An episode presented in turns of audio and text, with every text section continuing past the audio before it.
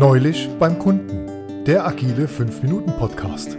Ich bin Christoph Metz und freue mich, wenn der folgende Erfahrungsbeitrag Menschen dazu inspiriert, etwas in ihrer Arbeitsweise zu verändern.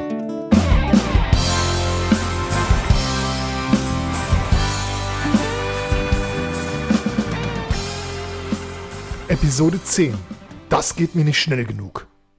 Neulich beim Kunden war ich in einem Vier-Augen-Gespräch mit einem Vorstand eines mittelständigen Unternehmens. Er lud mich ein zu einem Kurzreport, um den Status des gemeinsamen Entwicklungsprojektes zu erörtern. Er fiel sofort mit der Tür ins Haus und startete das Gespräch mit den Worten Und haben Sie meine Leute gut gepusht? Mir blieb mein erster Gedanke, das ist doch Ihr Ding, zum Glück im Hals stecken und antwortete ich nehme wahr, dass die Teams alle gut verstanden haben, was es geht und alle uneingeschränkt mitmachen. Mir war bei der Aussage schon klar, dass diese dem Vorstand nicht ausreicht, daher war seine nächste Frage nicht unerwartet. Wenn alle so gut mitmachen, dann haben sie doch bestimmt schon Einspareffekte erzielt, oder? Ich antwortete etwas defensiv, da das Projekt ja erst vier Wochen alt war, mit Gewissermaßen schon, mit der Prämisse, dass bestimmte Optimierungsansätze noch reifen und schließlich in Umsetzung kommen müssen. Er reagierte sofort. Und wie hoch liegt das Potenzial nun?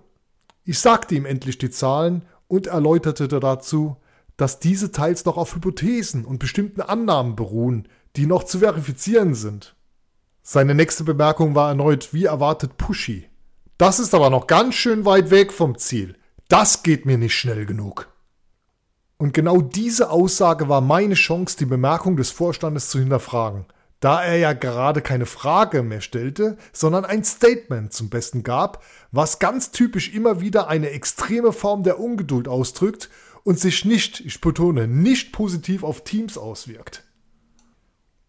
Meine Reaktion war spontan, wie kommen Sie darauf, dass das Ziel noch so weit weg ist und wie schnell soll das Ihrer Meinung nach denn gehen? Die Fragen hatte er nicht erwartet und er antwortete fast schon etwas flapsig. Ja, die Zahlen, die Sie mir doch gerade mitgeteilt haben, sind doch noch deutlich unter den Zielwerten. Ja, und ich weiß auch nicht, wie schnell das zu schaffen ist. Und genau jetzt war der Zeitpunkt gekommen, meine Rolle als Agile Coach im Rahmen des Entwicklungsprojektes noch einmal ganz klar herauszustellen. Ich sehe meine Rolle nicht darin, auf die Teams Druck auszuüben, sondern den Entwicklungsdrang zu steigern. Entwicklungsdrang betonte ich erneut, anstatt Entwicklungsdruck.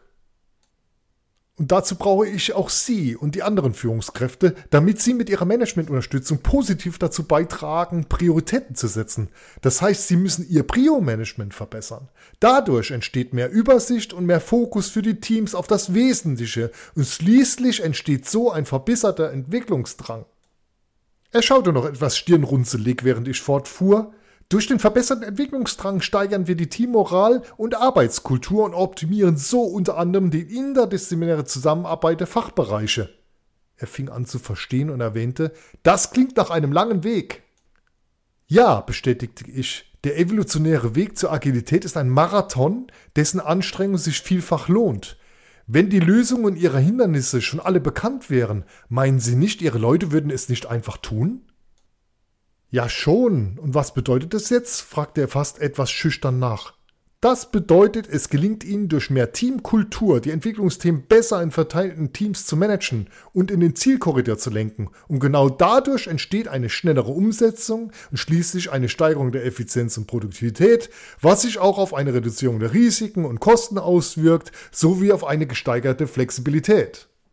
Okay, ich habe es verstanden. Und was ist jetzt die Quintessenz vom Ganzen? Liebe Führungskräfte, schauen Sie bitte nicht immer nur auf das Ergebnis, das heißt gegen den Uhrzeigersinn, sondern setzen Sie Ihren Fokus mehr auf die Entwicklung Ihrer Teams nach dem agilen Grundsatz, gute Führung erzeugt gute Teams und gute Teams erzeugen gute Produkte und Prozesse und das führt auch zu guten Ergebnissen.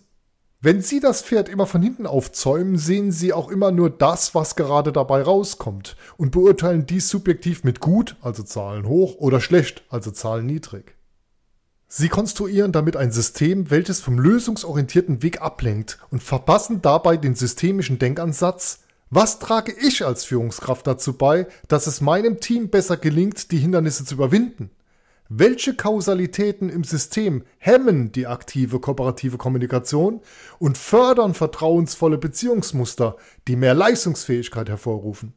Fazit Unsere Bewertungen führen zu unserem Verhalten und das führt zu unseren Ergebnissen. Und nun habe ich mit dem Beitrag auch bei Ihnen einen Impuls zum Andersdenken und Handeln ausgelöst. Ich freue mich auf Ihr offenes Feedback. Auf was warten? Lieber starten. Improve now.